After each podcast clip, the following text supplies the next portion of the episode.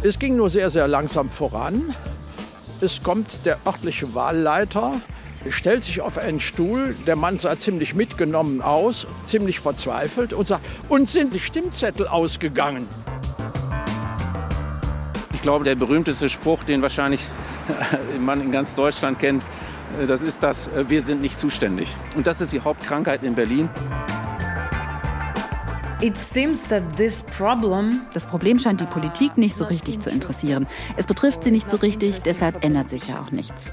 Weißt du, ich bin hierher gekommen, um zu arbeiten und um Steuern zu bezahlen. Aber man muss hier um Termine betteln. Das ist doch alles seltsam. It's very wrong. Bürger warten monatelang auf einen Termin beim Amt, um sich umzumelden. Baufirmen erhalten oft erst Jahre später die gewünschte Baugenehmigung. Fahrradwege enden an der Grenze zum nächsten Berliner Bezirk. Die Probleme in der Berliner Verwaltung sind seit Jahren bekannt und sorgen für Ärger und schlechte Stimmung. Bei der Wahl im September 2021 hat sich Berlin aber nochmal selbst übertroffen. Wegen massiver Pannen entschied der Verfassungsgerichtshof des Landes Berlin, die Wahlen zum Berliner Abgeordnetenhaus und die Wahlen in den Bezirken müssen wiederholt werden. Seit Jahren versucht die Berliner Politik, die Probleme in der Verwaltung zu lösen, vergeblich.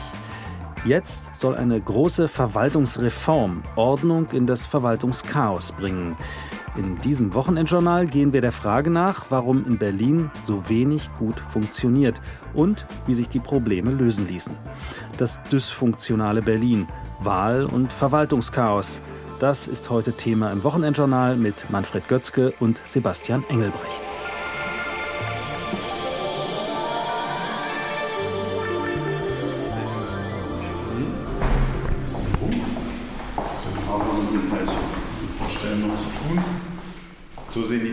Thomas Herschemann führt mich durch einen Neubau in Berlin-Steglitz. Er ist Sprecher der Fachgemeinschaft Bau, ein Arbeitgeberverband Berliner Bauunternehmen. Der hat hier ein Mietshaus für seine Mitglieder hingestellt. Größere und kleinere.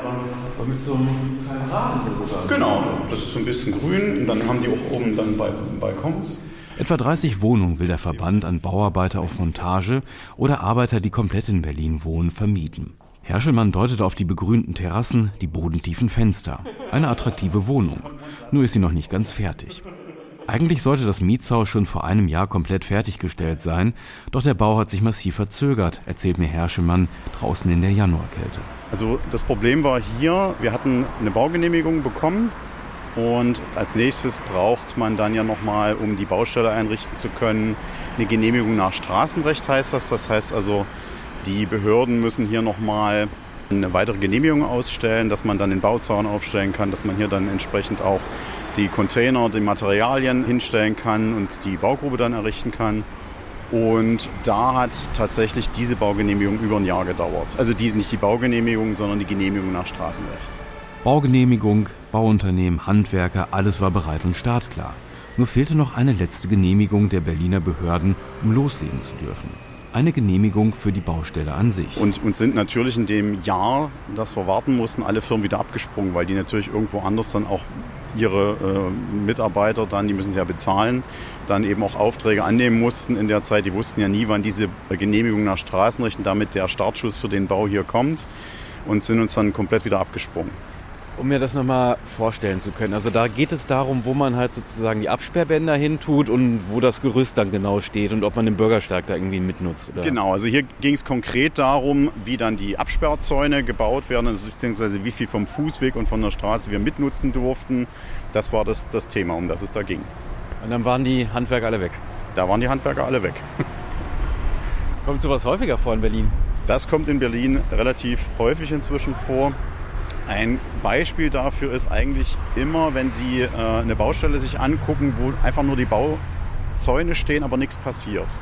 Das ist so ein Zeichen dafür, wenn Sie einen Bauzaun irgendwo stehen haben, nichts passiert, dann ist es in der Regel so, dass die Genehmigung nach Straßenrecht relativ lange gedauert hat und die Firmen schon wieder woanders ihre Leute verplant und, und einsetzen. Sowas gibt es ja ganz häufig in Berlin, dass irgendwo Baustellen stehen, es passiert nichts. Das passiert ja auch bei so Straßenbauarbeiten. Also gibt es da ähnliche Probleme? Ist genau das gleiche Thema. Sie müssen ja auch bei Straßenbauarbeiten ja immer absperren und müssen möglicherweise noch Umleitungen dann ausweisen. Und da ist es genau das gleiche Thema.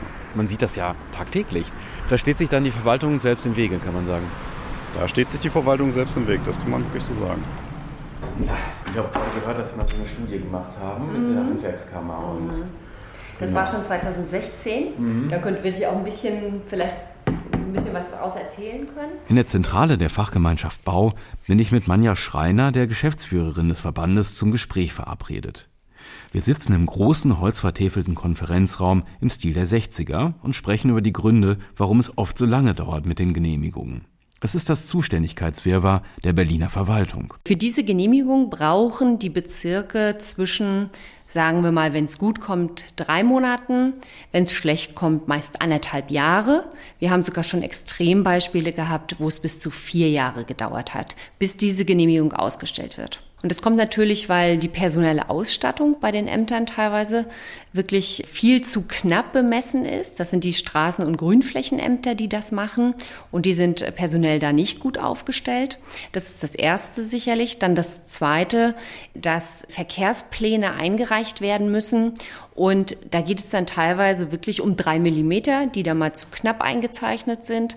Und früher war es so, erzählen die Unternehmer immer, dass man sich dann getroffen hat. Dann hat der Bearbeiter da einfach mal das drei Millimeter weiter links daneben gezeichnet, weil das dann einfach die richtige Breite hat. Jetzt geht es dann aufwendig zurück ja, dann muss es angepasst werden. Meistens wird das durch ein Ingenieurbüro sowieso meistens gemacht. Und dann geht es zurück an die Behörde und dann kommt es wieder oben drauf auf den Stapel. Und dann wartet man wieder, bis man wieder da ist. Das heißt, ein Vorgang wird auch mehrmals angefasst und wird dann aber mehrmals auch in den Verwaltungsablauf gegeben. Anja Schreiner kennt aber auch die Probleme anderer Branchen in Berlin. Der Verband hat eine Studie gemeinsam mit der Handwerkskammer erstellt über deren Zufriedenheit mit der Berliner Verwaltung. Die Ergebnisse sind einigermaßen verheerend. Insgesamt hat diese Studie hervorgebracht eine große Unzufriedenheit und aber auch, und das muss man ja auch sagen, es ist ja auch ein großer Effekt, den es für Berlin gibt. Es werden weniger Wohnungen gebaut, ne, die Infrastruktur und die Straßen, die Brücken werden nicht gebaut, die Schulen können nicht gebaut werden. Also überall spielen ja diese Genehmigungsverzögerungen eine große Rolle für die Stadt. Jetzt haben Sie ja nochmal gefragt, äh, die Studie wird im Februar erscheinen. Hat sich was verändert?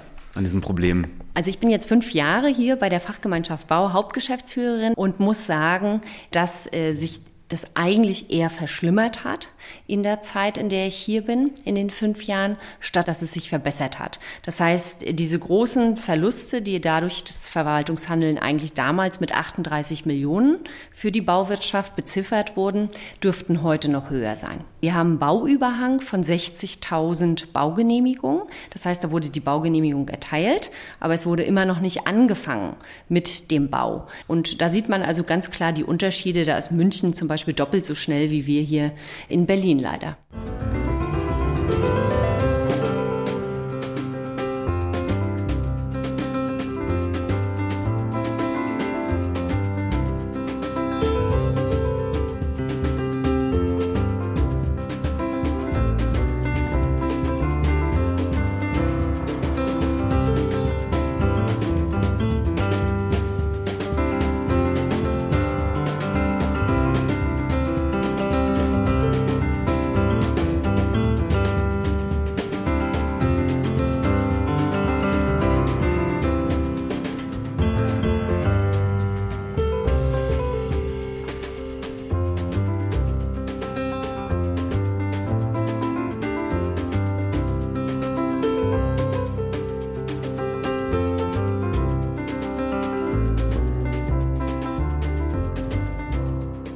Am 26. September 2021 geschah in Berlin, was bis dahin in der bundesdeutschen Demokratie undenkbar schien. Stundenlang mussten Berliner Wählerinnen und Wähler anstehen, bis sie ihre Kreuze machen konnten. Es ging gleich um vier Abstimmungen, um den Bundestag, das Berliner Abgeordnetenhaus, die Bezirksparlamente und um den Volksentscheid zur Enteignung großer Wohnungsunternehmen. Bei dieser Wahl kam es zu etlichen Wahlpannen. Es fehlten Stimmzettel oder es lagen die falschen vor. Flächendeckend blieben Wahllokale noch lange nach 18 Uhr geöffnet, als Prognosen und Hochrechnungen über das Wahlergebnis schon längst veröffentlicht waren. Im Bezirk Charlottenburg-Wilmersdorf erlebten Josef Klein und Marcel Lute das Wahlchaos. Beide treffe ich vor ihrem Wahllokal vor der Grundschule am Rüdesheimer Platz. Josef Klein erinnert sich. Ja, ich komme am späten Vormittag hier an diese Grundschule und denke, du gehst ins Wahllokal wie immer und wählst und in zehn Minuten ist man wieder auf der Straße. Was ist? Ich komme auf diesen Schulhof hier. Es stehen drei oder vier Schlangen vor den Wahllokalen, etwa 40, 50 Meter lang. Ich muss mich anstellen, habe mich schon gewundert. Es ging sehr, sehr langsam voran. Es wurde immer heißer. Nach ungefähr halbe, dreiviertel Stunde wurden für gebrechliche Leute sozusagen Stühle rausgetragen, weil man Angst hatte, denen passiert was. Mit einmal stockt es sehr. Nervosität macht sich breit.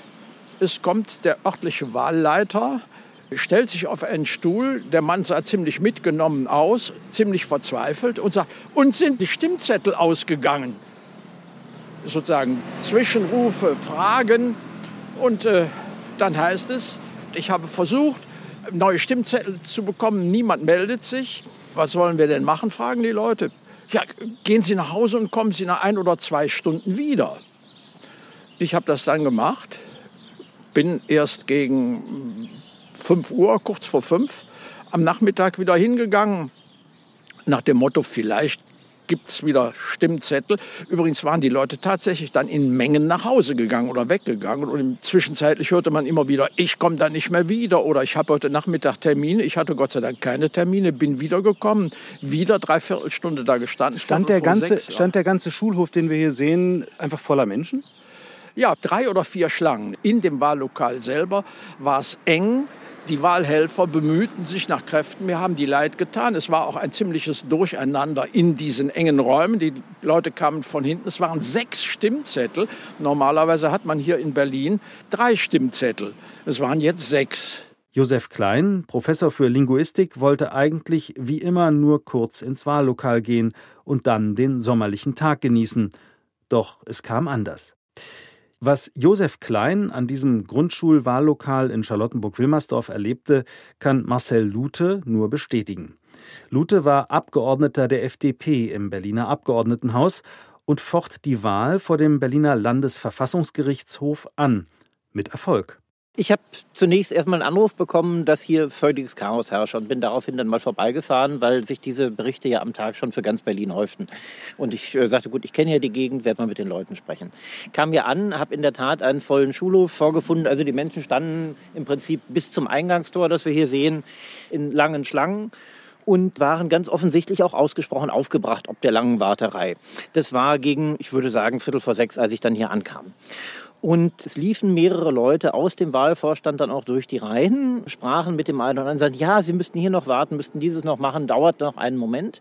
Und das Bemerkenswerte für mich war dann, dass um 18 Uhr die Kirchenglocke läutete. Dong, dong, dong. Ich dachte mir, prima, das ist ja jetzt ganz offensichtlich, kann sich jetzt natürlich auch niemand mehr anstellen, habe auch vorsichtshalber nochmal auf mein Handy geguckt, es war 18 Uhr.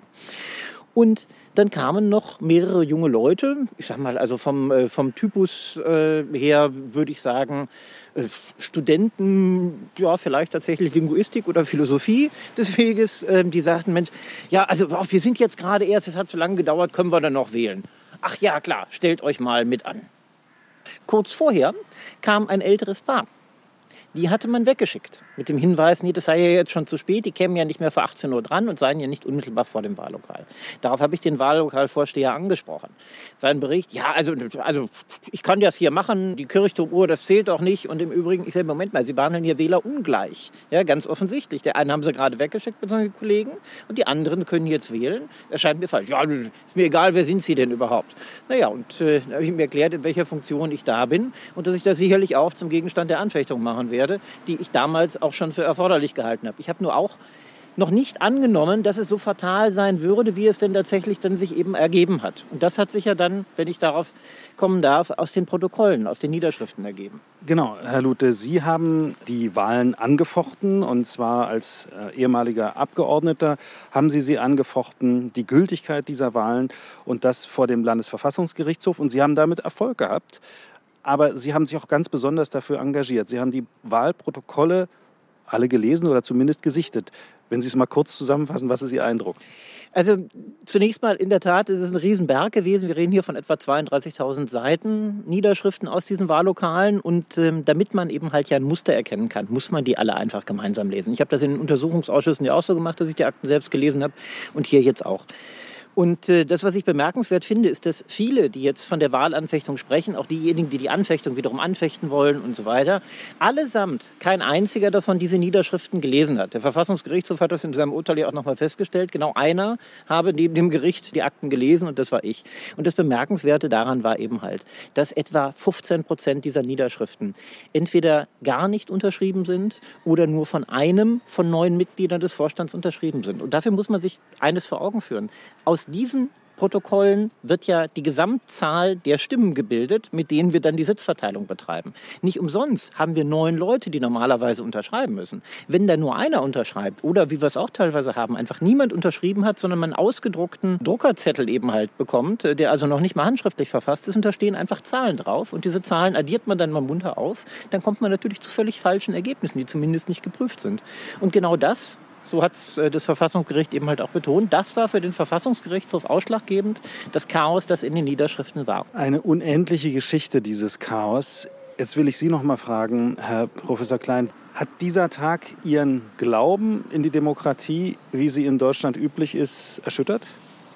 Nein, auf keinen Fall, sondern es hat mich bestärkt in eigentlich dem, dem Stereotyp, dass in Berlin organisatorisch unglaublich vieles schiefläuft.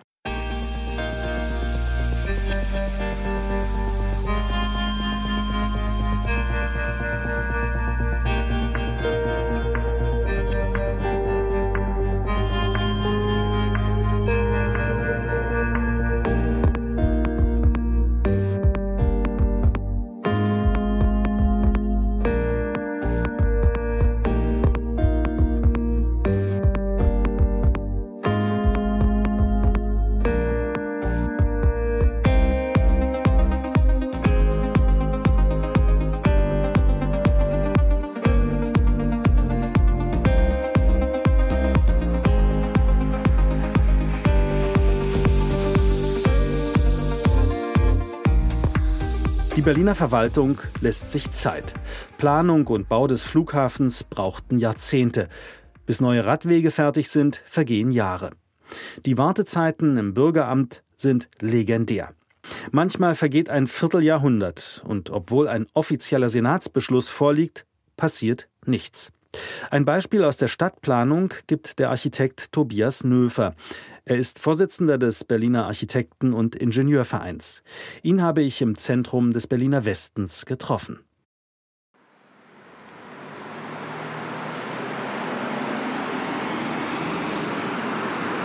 Jetzt befinden wir uns an der Straße, an der Urania, Ecke Kleiststraße in Berlin, an einer etwa 70 Meter breiten Kreuzung. Und neben mir steht Tobias Nöfer. Er ist der Vorsitzende des AIV, des Architekten- und Ingenieursvereins von Berlin. Guten Tag, Nöfer. Ja, guten Tag, Herr. Was bekümmert Sie an dieser Stelle hier eigentlich? Also wenn man sich vorstellt, dass hier mal Stadt war, städtebaulicher Kontext vor der Kriegszerstörung und man sich anschaut, wo wir hier stehen, in einer Schneise, in einer Breite, die voller Verkehr ist, dann muss man sich schon die Augen reiben. Und dass wir hier so einen Abriss haben, mitten im Zentrum von Berlin, zwischen dem Nollendorfplatz und dem Wittenbergplatz, eigentlich total zentrale Lagen sind, das ist im Grunde genommen die Grundlage einer 60er-Jahre-Planung, die bis heute nicht behoben ist. Können Sie mal noch mal ein bisschen genauer beschreiben, wie das hier aussieht? Also wir sind hier umgeben von sehr, sehr großen Häusern, sehr hohen Häusern. Und Sie müssen sich vorstellen, dass wir hier vor uns eine dreispurige Straße haben, einen breiten Streifen, der von Baucontainern besetzt ist, der ungefähr noch mal 30 Meter breit ist. Und dahinter kommt noch einmal eine dreispurige Straße. Also alles voller Verkehr und auf der anderen Seite genauso. Das heißt, wenn man hier als Fußgänger läuft, muss man ein bisschen Angst haben, dass man rechtzeitig die Straße überquert bekommt. Hier sollte mal eine Autobahn entstehen, stimmt das? Ja, in den 60er Jahren hat man hier alles beiseite geräumt, weil man hier eine Autobahn bauen wollte. Ein Ableger der sogenannten Südtangente. 60er Jahre Planung, das ist dann irgendwann entfallen, aber die Brache ist geblieben.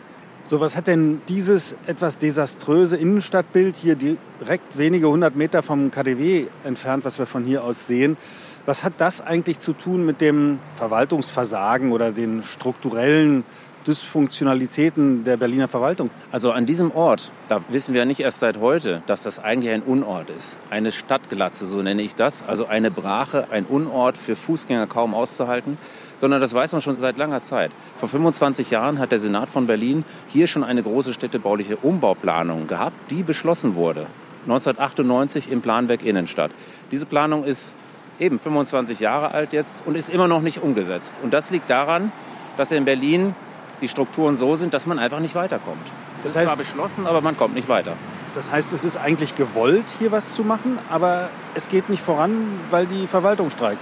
Ja, es ist unklar, wer ist denn hier zuständig. Es gibt den Senat, der hat einen Plan beschlossen. Und es gibt hier eine Bezirksgrenze, wo zwischen Schöneberg und Mitte eine Grenze verläuft. Und das ist so, so eine Art Zonenrand. Ja, man könnte das auch die, die Mauer zwischen zwei Bezirken, den Todesstreifen zwischen zwei Bezirken nennen. Und dieses Zuständigkeitschaos, das findet auch hier statt. Deswegen, das führt dazu, keiner weiß genau, keiner wirft den Stein ins Wasser, keiner nimmt es in die Hand. Obwohl es alle wollen, macht es trotzdem keiner. Gehen wir doch mal ein bisschen in Richtung dieses Todesstreifens, der natürlich kein Todesstreifen ist, aber in Richtung Bezirksgrenze. Also eine Bezirksgrenze kann in Berlin dazu führen, dass ein so schönes und wichtiges Projekt wie der Umbau dieser Straße über 25 Jahre nicht funktioniert. Aber worum streiten sich denn jetzt eigentlich der Bezirk Schöneberg und der Bezirk Mitte miteinander? Die könnten sich doch einig sein, ja klar, hier wollen wir ein angenehmes, lebenswertes Stadtquartier draus machen. Das ist auch eigentlich der Wille von allen. Und es hat auch schon einzelne Workshops gegeben, die nach diesem Planwerk von vor 25 Jahren stattgefunden haben.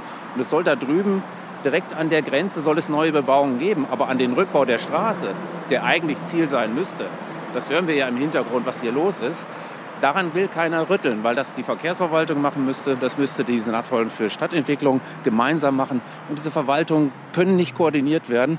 Und deswegen passiert hier in dieser strukturellen Hinsicht ganz, ganz wenig. Das heißt, die Aufgabe ist sozusagen zu groß für diese Verwaltung. Die Aufgabe ist eigentlich nicht so groß. Man hätte die Instrumente im Baugesetzbuch, um solche Großprojekte anzugehen. Aber es gibt mindestens drei, vier, fünf Verwaltungen, die das gemeinsam machen müssten. Und wenn diese Verwaltung von unterschiedlichen Parteien besetzt werden. Wenn der eine Senator von der SPD ist und die Senatorin von den Grünen und es gibt noch einen dritten Senator, der vielleicht beteiligt ist, möglicherweise von den Linken, dann haben die immer ihre eigene politische Agenda im Hintergrund und kommen einfach nicht zusammen. Dafür sind Legislaturperioden auch zu kurz für die Stadtentwicklung dass man sagen könnte, löst doch das Problem endlich. Jetzt setzt sich der Architekten- und Ingenieurverein zusammen mit der Stiftung Zukunft Berlin dafür ein, dass sich was ändert. Was sind denn die wichtigsten Forderungen, die Sie stellen? Wie muss sich sozusagen die Verwaltungsstruktur von Berlin verändern, damit so etwas nicht wieder passiert und damit sich hier endlich was tut und wieder diese Straße rückgebaut werden kann. Ich glaube, der berühmteste Spruch, den wahrscheinlich man in ganz Deutschland kennt, das ist das, äh, wir sind nicht zuständig. Und das ist das Haupt, die Hauptkrankheit in Berlin, diese Zuständigkeiten ganz klar zu organisieren. Und das ist halt ein Problem, was wir in, aus den 20er Jahren noch geerbt haben. Schon 1920 beim Groß-Berlin-Gesetz wusste man eigentlich, wir müssen das klarer organisieren. Wer ist denn jetzt zuständig für die Straße? Und wer macht denn jetzt diesen Umbau tatsächlich? Und wer bebaut die Grundstücke? Wer hat welche Zuständigkeit? Und das ist das allergrößte Problem, dass das in Berlin nicht geklärt ist. Und das ist natürlich, je mehr Parteien in der Regierung sind, desto weniger lösbar. Und haben Sie da einen konkreten Vorschlag? Muss man da die Berliner Verfassung ändern? Was muss man da tun?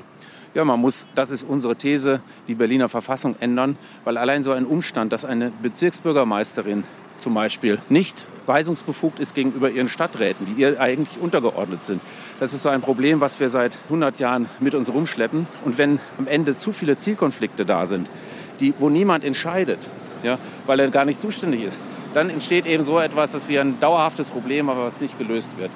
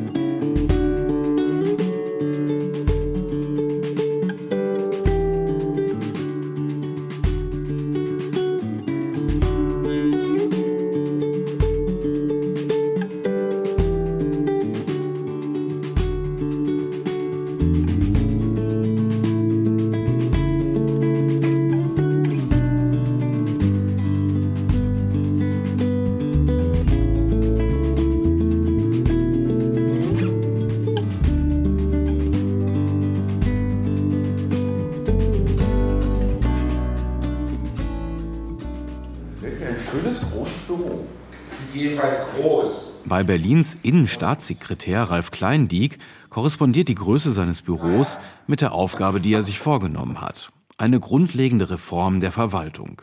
Fast ein wenig verloren steht hinten am Ende des Raums ein Schreibtisch vor einer wuchtigen, dunkelbraun vertäfelten Holzwand. Fünf Meter hoch, bestimmt sieben Meter breit. Dann 20 Meter leerer Raum. Neben dem Eingang ein Konferenztisch, dessen Holz so gar nicht zum Rest des Büros passen will. Er habe nach der Wahl 2021 erstmal alles so gelassen, sagt Kleindiek. Ja, abgesehen davon, dass wir sowieso Lieferschwierigkeiten haben für neue Möbel, habe ich mir dann überlegt, machen wir das erst nach der Wahl, damit ich nicht in der Bildzeitung stehe. Jedenfalls nicht wegen der Möbel. Kleindick ist im Berliner Senat für die Verwaltung verantwortlich und für die Digitalisierung derselben. Er trägt deshalb auch den Titel Chief Digital Officer des Landes Berlin. Herr Kleindick, ist Berlins Verwaltung noch zu retten? Absolut. Also da, wo sie gerettet werden muss, ist sie auf jeden Fall zu retten. Immerhin sagen Sie ja, das, was Sie jetzt planen oder schon angeplant haben, ist die weitreichendste Verwaltungsreform seit 2001. Also momentan scheint ja einiges dysfunktional zu sein. Also seit 2001 deswegen, weil damals mit einer grundlegenden Reform die Anzahl der Bezirke von 23 auf 12 reduziert wurde, weil die Aufgaben der Bezirke äh, verstärkt wurden. Jetzt liegt mit meinem Vorschlag erstmals eine konkrete Reformagenda für den Senat vor. Wenn ich mich jetzt heute ummelden wollte, wann würde ich einen Termin bekommen? Wenn es gut läuft, kriegen Sie den Termin innerhalb von 14 Tagen. Ansonsten müssen Sie ein bisschen länger warten. Also ich habe vorhin mal nachgeguckt, 10. März in zwei Monaten. 10. März in zwei Monaten bei den Online-Angeboten über die 115 oder die direkte Kommunikation mit den Bürgerämtern kann es dann ein bisschen schneller gehen. Das liegt daran, dass 20 Prozent der Termine, die gebucht werden, nicht wahrgenommen werden. Aber wie gesagt, wir arbeiten daran, dass im Laufe dieses Jahres alle diejenigen, die das wollen, einen Termin innerhalb von 14 Tagen beim Bürgeramt bekommen. Ich kann online einen kleinen Waffenschein beantragen, mich aber noch nicht online ummelden. Haben Sie auch bei der Digitalisierungsstrategie da die falschen Prioritäten gesetzt? Also es ist in der Vergangenheit sicherlich so gewesen, dass nicht darauf geachtet wurde, was für die Bürgerinnen und Bürger und für die Wirtschaft am wichtigsten ist. Das haben wir geändert. Wir setzen jetzt ganz klar die Prioritäten darauf, wo es für die Bürgerinnen und Bürger am wichtigsten ist, aber auch wo es für die Verwaltung die besten Erleichterungen gibt.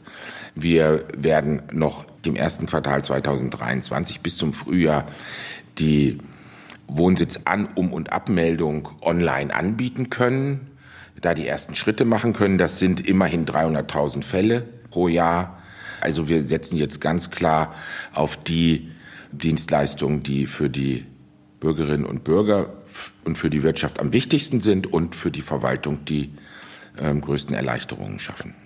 Was ist das Kernproblem der Berliner Verwaltung aus Ihrer Sicht, wenn man eins nennen würde? Also, ich habe ja einen Reformvorschlag gemacht und der hat drei Ziele. Ich möchte eine klare Verantwortungsteilung, eine bessere gesamtstädtische Steuerung und starke Bezirke. Und diese drei Ziele beschreiben das, woran es in Berlin hakt. Es kommt zu oft vor, dass die Verantwortlichkeiten hin und her geschoben werden, dass wir dieses sogenannte Behörden-Ping-Pong haben, in, in denen eben Entscheidungen nicht getroffen werden, sondern von einer Verwaltungsebene auf die andere geschoben werden. Also ein, ein sehr populäres Beispiel dafür sind die Zebrastreifen wenn ein Zebrastreifen eingerichtet werden soll, wenn der im wahrsten Sinne des Wortes schnell auf die Straße kommen soll, dann sind unterschiedliche Verwaltungsebenen damit befasst und es kommt zu oft vor, dass sozusagen diese unterschiedlichen Verwaltungsebenen nicht schnell genug darüber entscheiden, ob und wie dieser Zebrastreifen eingerichtet wird. Das ist nur ein Beispiel. Ich kann Ihnen jetzt noch eine ganze Reihe von anderen Beispielen nennen. Und deswegen möchte ich, dass Klarheit besteht, wer für was verantwortlich ist ist es die Senatsebene? Sind es die Bezirke? Und in einem dritten Bereich, wenn die Bezirke im gesamtstädtischen Sinne Dienstleistungen erbringen, Services für die Bürgerinnen und Bürger und die Wirtschaft, dann soll dies zukünftig in einem einheitlichen Standard erfolgen und dafür braucht es andere Aufsichtsregelungen auch durch die Landesebene. Anderes Beispiel sind die Fahrradwege, die an Bezirksgrenze enden. Das ist ein weiteres Beispiel für meine Forderung nach besserer gesamtstädtischer Steuerung. Wir müssen überall dort, wo wir Aufgaben haben, die über die Bezirksgrenzen hinausgehen, ähm, und da gibt es eine ganze Reihe von Aufgaben, da müssen wir deutlich bessere Strukturen entwickeln, in denen dann eben auch in diesem gesamtstädtischen Interesse ähm, anders zusammengearbeitet wird. Sie wollen auch eine neue Kultur in der Verwaltung etablieren, eine Kultur des Möglichmachens, äh, habe ich gelesen. Ähm, sowas kann man ja nicht verordnen. Nee, man kann es nicht verordnen, aber man braucht dafür zwei Dinge. Man braucht schon einen klaren Handlungsrahmen und es braucht gute Beispiele. Es ist ja heute so, dass wenn Sie ein Anliegen haben, dann müssen Sie eine Genehmigung einholen, Sie müssen eine Erlaubnis beantragen oder eine Gestattung. Ich möchte, dass wir dieses Verhältnis umdrehen. Ich möchte, dass aus der Hohlschuld der Bürgerinnen und Bürger eine Bringschuld der Verwaltung wird. Dass also immer dann, wenn wir als Staat der Auffassung sind, dass die Bürgerinnen und Bürger eine Genehmigung brauchen, wenn wir der Auffassung sind, dass ein Verbot erteilt werden muss, wenn wir der Auffassung sind, dass die Verlängerung eines Ausweises nötig ist, dass dann die Verwaltung auf die Bürgerinnen und Bürger zugeht und sagt, du musst es verlängern, bitte kümmere dich darum und geh die und die Schritte. Das ist sozusagen der Handlungsrahmen, der sich verändern muss und der Kulturwandel in der Verwaltung muss durch gute Beispiele vor allem unterstützt werden. Nicht so einfach mit Leuten, die das schon 30 Jahre so machen, wie sie es immer gemacht haben. Nee, einfach ist es an der einen oder anderen Stelle nicht, aber Veränderungen sind trotzdem möglich und wir haben auch genügend Beispiele, in denen das schon sehr gut funktioniert. Wir haben eine ganze Reihe von Bürgerämtern, die sich da selber überlegt haben, wie sie äh, die Strukturen verändern. Und das ist sehr, sehr ermutigend äh, zu sehen, wie das dann funktioniert. So, jetzt steht die Wiederholungswahl an. Ähm, ist dieser ganze Plan, die Reform möglicherweise in zwei Wochen dann passé? Das kann ich mir ehrlich gesagt nicht vorstellen, weil ja gerade jetzt im Wahlkampf für diese Wiederholungswahl doch sehr deutlich geworden ist, dass alle Parteien praktisch die Notwendigkeit so einer grundlegenden Verwaltungsreform für Berlin sehen. Ich habe dafür jedenfalls einen sehr konkreten und wie ich finde überzeugenden Vorschlag gemacht und der kann jetzt und sollte jetzt auch diskutiert werden.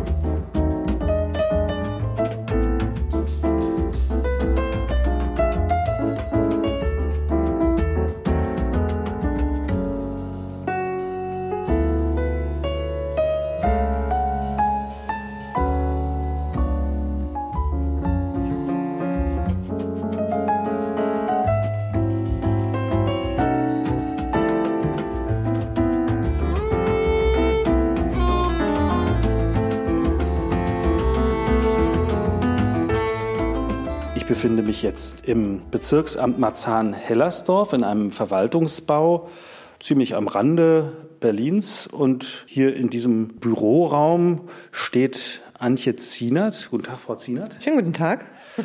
Äh, Frau Zienert ähm, arbeitet im Vorzimmer des Facility Managements hier vom Bezirksamt Marzahn-Hellersdorf. Und direkt zu Ihren Füßen befindet sich jemand. Wie heißt denn der und wie sieht der aus? Ähm, das ist Jerry, das ist mein kleiner Jack Russell Dackelmischling. Goldene Farbe, kullerrunde braune Augen und einfach so die Seele des Büros gerade. Ihr Chef mag den auch? Ja, mein Chef liebt ihn. Und die Kollegen auf dem Gang finden ihn auch total toll und es erleichtert halt vieles. Der guckt so freundlich. Also er merkt, dass wir jetzt über ihn reden, ne? Ja, genau. Also ähm, es ist faszinierend. Ich ähm, vertrete die Meinung, dass Hunde uns auch verstehen in vielen Situationen an der, an der Tonlage und alles. Aber ähm, ich vertrete auch die Meinung, dass die auch bestimmte Sachen wirklich verstehen, was man ihnen sagt. Jetzt haben Sie hier in diesem Haus tatsächlich eine Dienstvereinbarung eingeführt über Bürohunde. Und ich will mal kurz die Dienstvereinbarung zitieren. Was ist eigentlich ein Bürohund? Da steht Paragraph 3 die Definition des Bürohundes. Ein Bürohund ist ein Hund, der durch hundehaltende Beschäftigte unter adäquaten Bedingungen als Teammitglied in das Büro beziehungsweise in eine büroähnliche Umgebung oder in den Außendienst mitgenommen wird. Der Hund ist ein Teammitglied. Das ist ja, das steht hier in einem offiziellen Text drin. Was heißt denn das? Der Hund wird von den Kollegen als Kollege gesehen. Wir haben auf der Etage eine Kollegin, die sagt auch immer, unser Motivationskollege kommt. Man merkt halt auch, ähm, man hat Kommunikation über den Hund und auch mit dem Hund und äh, das erleichtert das Arbeiten und das Kommunizieren mit den Kollegen ungemein. Können Sie da mal, jetzt reckt er sich und streckt er sich, willst du auch mal was sagen? ein Schnüffeln. Ne? Und äh, der Schwanz, mit dem wedelt er jetzt auch. Wenn er hier nicht mitkommen könnte, dann würde er zu Hause alleine sitzen. Nee, ich habe das Glück, dass mein Papa zum Beispiel auf ihn aufpasst, tagsüber. Ich hole ihn dann abends meistens ab. Und dann ist er hier, wenn mein Papa keine Zeit hat oder wenn dann auch mal so ein bisschen, also wenn ich weiß, dass nicht viel anfällt im Büro, dann darf er auch mit und ist auch regelmäßig hier. Meistens jeden Freitag. Da ist er von früh bis nachmittags hier und dann gehen wir zusammen ins Wochenende. Aber jetzt könnte man sich doch denken, so ein Hund oder wenn jetzt sogar hier im Haus mehrere Leute einen Hund mitbringen, der schafft doch auch Probleme. Also gibt es Leute, die haben Hundeallergien oder die hm, haben Angst vor Hunden. Äh, macht das nicht auch Probleme? Dieses Thema ist genau in der Dienstvereinbarung auch geregelt. Man kann einen Antrag stellen, den eigenen Hund mit ins Büro bringen zu dürfen. Man muss davor aber auch mit den Kollegen auf der Etage und auch mit zusammenarbeitenden Kollegen einfach sprechen, ob das für die okay ist, ob da eine Hundehaarallergie ist, ob da Angst ist oder ob da einfach so Bedenken bestehen, weil man das einfach nicht möchte. Und wenn alle Kollegen in der Umgebung und auch mit denen man zusammenarbeitet kein Problem damit haben, dann kann man den Antrag stellen, muss auch versichern, dass man mit den Kollegen gesprochen hat und somit habe ich es bis jetzt noch nicht erlebt, dass wir hier irgendwelche Probleme hatten. Und auch äh, mir zu Ohren gekommen ist es auch noch nicht.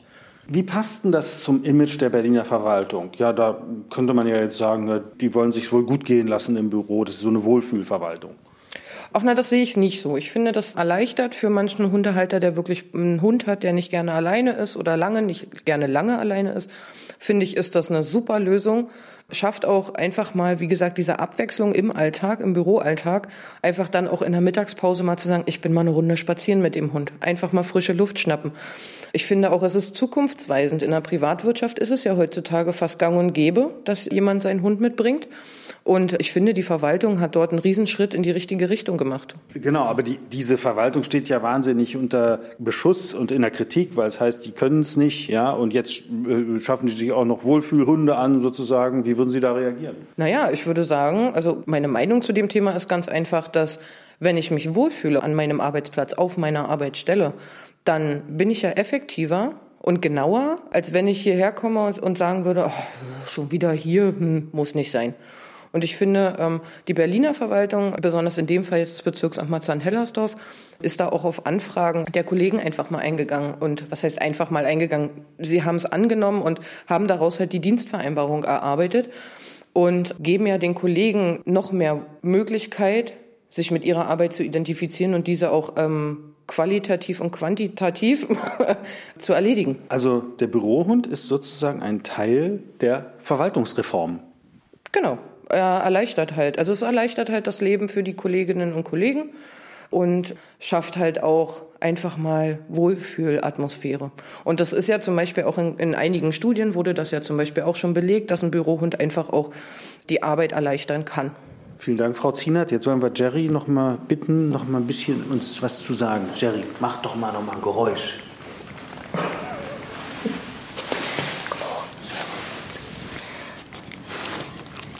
Und dafür macht er halt nicht.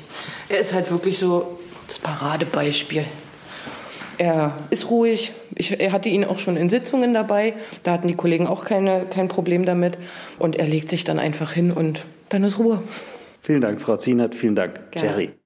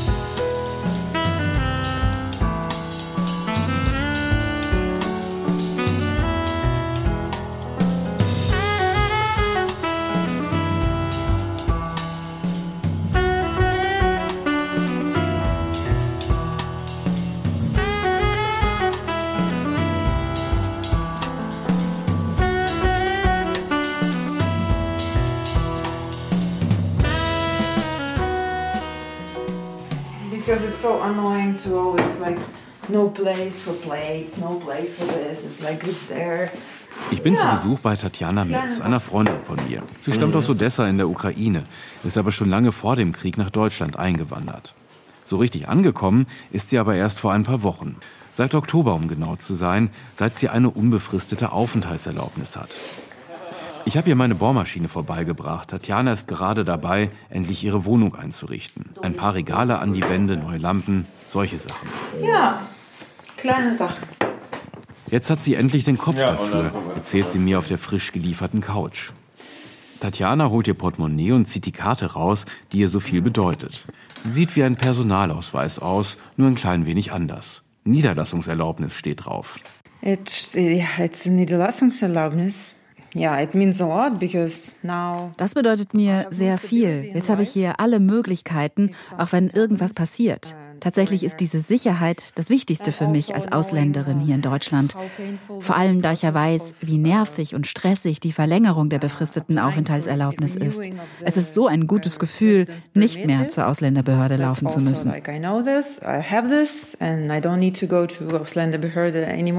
Tatjana ist ITlerin und spricht inzwischen eigentlich perfekt Deutsch. Doch weil das Aufnahmegerät läuft, wechselt sie ins Englische. Da fühlt sie sich sicherer, erzählt sie mir. Im Juni hat sie ihre Niederlassungserlaubnis beantragt und dann von den Behörden erstmal gar nichts gehört. I was able to apply after ich hatte vorher eine Blue Card für hochqualifizierte Fachkräfte und konnte nach knapp zwei Jahren hier eine unbefristete Niederlassungserlaubnis beantragen. Das war im Juni. Ich habe dann meine Unterlagen per Post geschickt, per E-Mail und über ein Kontaktformular auf der Seite. Dann habe ich nur eine automatische Antwort bekommen. Das war's. Ich war richtig angepisst und dachte mir, jetzt ziehe ich in den Kampf. Es geht ja um mein Recht. Das war einfach so wichtig für mich. Ich meine, der Krieg in der Ukraine lief da ja schon. Ich habe dann eine Beratungsstelle kontaktiert und die haben mir gesagt, sie seien einfach überlaufen. Wenn Zeit ist, würden sie mich schon einladen. Was ist das für eine Antwort? Könnte ja auch in zwei Jahren sein. Also.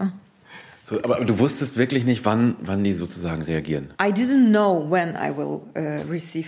ich war mir ziemlich sicher, dass es ein Jahr oder sogar noch länger dauern würde, wenn ich da keinen Druck mache. Aber ich wusste, dass die Behörden eigentlich nur drei Monate Zeit haben zu antworten, ja oder nein. Aber viele Leute wissen das nicht. Ich habe ihnen dann nach zwei Monaten nochmal geschrieben. Wenn sie bis zum Ablauf des dritten Monats nicht reagieren, ziehe ich vors Verwaltungsgericht. Die haben nur geantwortet, sie seien überlaufen mit den Flüchtlingen aus der Ukraine. Aber du bist ja auch Ukrainerin, da denkst du, hast ja auch gedacht, das ist nicht irgendwie unfair. Exactly, and this is actually what is absolutely, you know. Genau, die müssten eigentlich doch mich vorziehen. Ich lebe ja schon hier, habe eine befristete Aufenthaltserlaubnis und wenn ich gefeuert werde, müsste ich eigentlich nach drei Monaten das Land verlassen. Das war natürlich extrem stressig für mich. Die haben mir offen gesagt, erst kommen die Flüchtlinge, dann du. Du wartest. Ich habe denen immer wieder erklärt, dass ich mein Recht auf eine dauerhafte Aufenthaltserlaubnis verliere, wenn ich zum Beispiel Beispiel entlassen werde. Irgendwann ist das angekommen und ich habe einen Termin für Ende Oktober bekommen. Und was ist dann eigentlich passiert? Also wie lange hat der Termin gedauert und was haben die da gemacht? Actually, this lasted for maybe seven minutes in Das hat sieben Minuten gedauert. Stempel, fertig. And that's all. Eine kanadische Freundin Tatjanas ist einen anderen Weg gegangen, um an ihre Aufenthaltserlaubnis zu kommen. Sie hat einer Agentur etwa 1000 Euro gezahlt one of the immigration consultants who has connections in Ausländerbehörde. Die Leute von diesen Agenturen kennen wohl die Leute in den Ausländerbehörden. Und dann geht's auf einmal ganz schnell. Sie hatte nach ein paar Wochen ihre permanente Aufenthaltserlaubnis. Hättest du gedacht, dass sowas in Deutschland, in Berlin möglich ist? Of course, it's Berlin. Natürlich, es ist Berlin. Berlin ist eine Stadt, wo viele Ausländer leben und die sind halt nicht wie die Deutschen.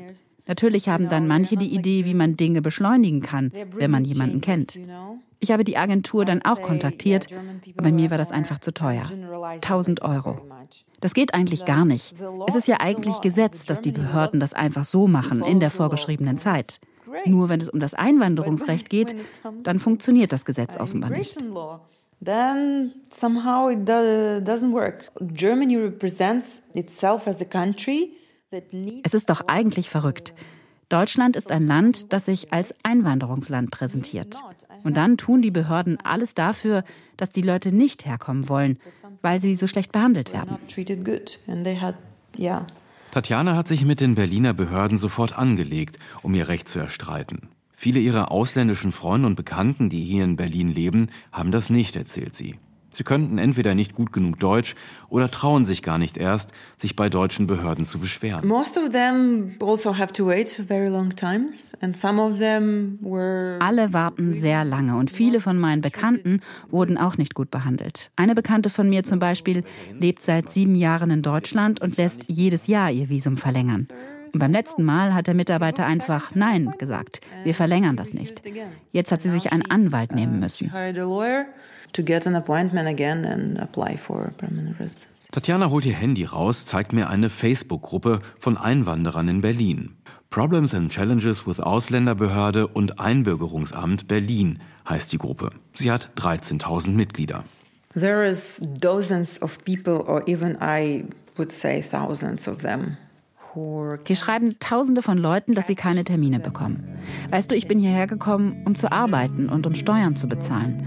Aber man muss hier um Termine betteln. Das ist doch alles seltsam. Sounds very wrong.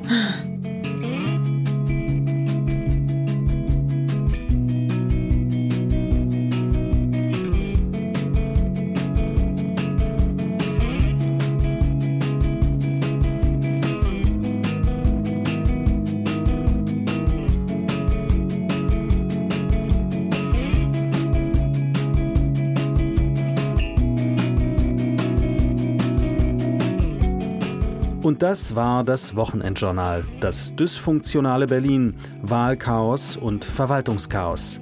Mit Manfred Götzke und Sebastian Engelbrecht. Danke fürs Zuhören. Ihnen noch einen schönen Tag.